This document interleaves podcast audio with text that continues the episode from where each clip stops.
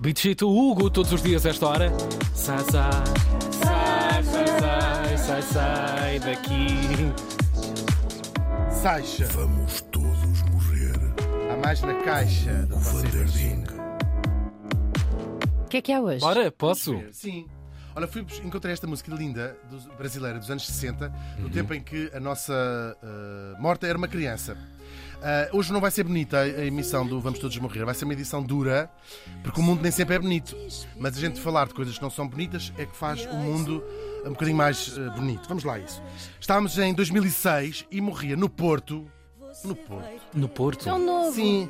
Aos, Nova. ah, nova, sim, aos 45 anos, a mulher trans brasileira Gisberta. Então vamos lá, ela chamava-se Gisberta Sassa e nasceu em 1960 em São Paulo, no Brasil, interior de São Paulo. Ah, e pronto, lá fez a sua vida, era uma criança, lá cresceu. Provavelmente ouviu esta música algumas vezes No quando estava rádio. a crescer, Uhum. sim. Ahm, e depois. Chega ali aos anos 80, um bocadinho antes dos anos 80, finais dos anos 70, quando ela tem 18 anos, há uma onda grande, eh, que infelizmente não passou ainda, mas uma onda grande de ataques contra eh, pessoas trans, trans no Brasil, homens e mulheres. Ahm, mataram uma, assim, uma data de gente e a Gisberta e outras eh, pessoas trans resolvem deixar o Brasil e fugir, no fundo, para a Europa em busca de uma vida pelo menos mais segura, com essa ideia de que a Europa é um safe ha- haven para, para a diversidade. Ahm, e, e vêm, claro, em situação ilegal, não é? Vão ser imigrantes ilegais na Europa. Ela vive em França há algum tempo, até que se muda para o Porto, onde ela vai, ainda nos anos 80, no início dos anos 80, onde vai viver o resto da vida, que vai ser 20 e tal anos apenas. A vida em Portugal, não sei se foi como ela sonhava, que, não. Ela chega, é uma mulher, isso podem procurar na- no Google, assim, muito vistosa, bonita, ah, e era nova na altura, 20 e poucos anos, e portanto transforma-se ali um bocadinho numa diva em certos, certos, certos ambientes ah, da noite, do Porto. Ela o que faz é ah, faz ah, shows em, em discotecas gay.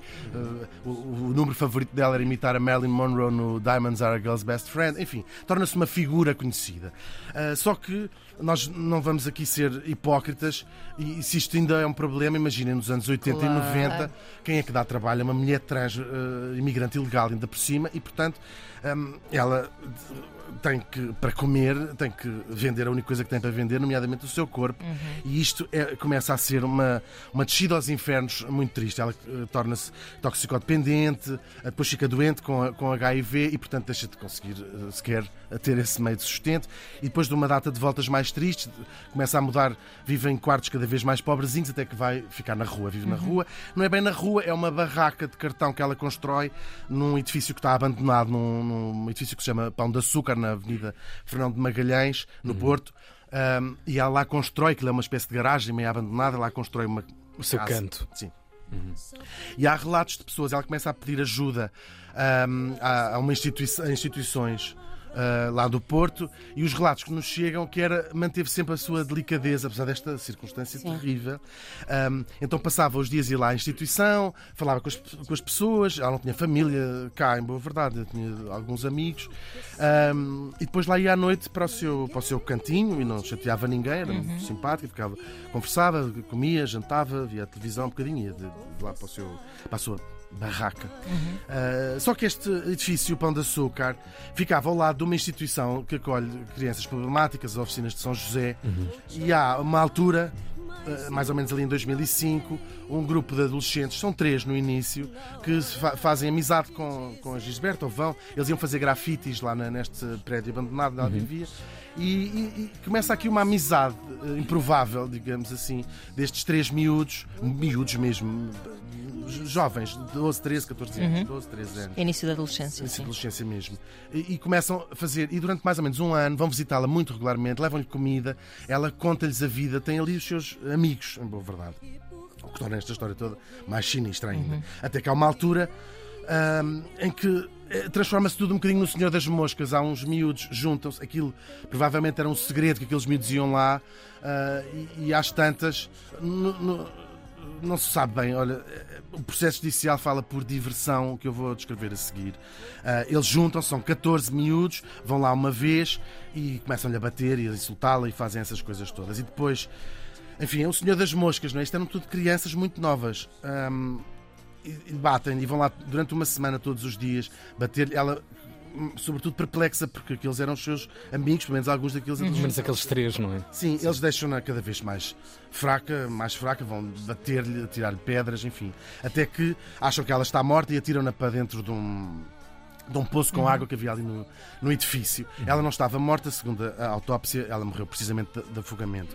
Ora, eles, eles entregam-se logo, não, não há perseguição, lhes não passou há. pela cabeça? Olha, Não, não- é, é- é muito fora. entrevistas recentes com os miúdos em, que- em que eles até admitem que, que, que a desumanizaram completamente. Sim, sim. Não tinham a sim. noção. Sim, e é mostraram verdade. arrependimento. E falam de- no, no processo judicial, isto foi um caso, todos nos lembramos, foi um caso muito, muito escandaloso, sobretudo por ter sido interpretado por crianças, acho eu. Claro. Bom, mas aqui o- o- a vítima é que está em, em, Em apreço aqui no, no que Uhum, estamos a dizer. Claro, claro. Ora, eles, eh, eles tinham.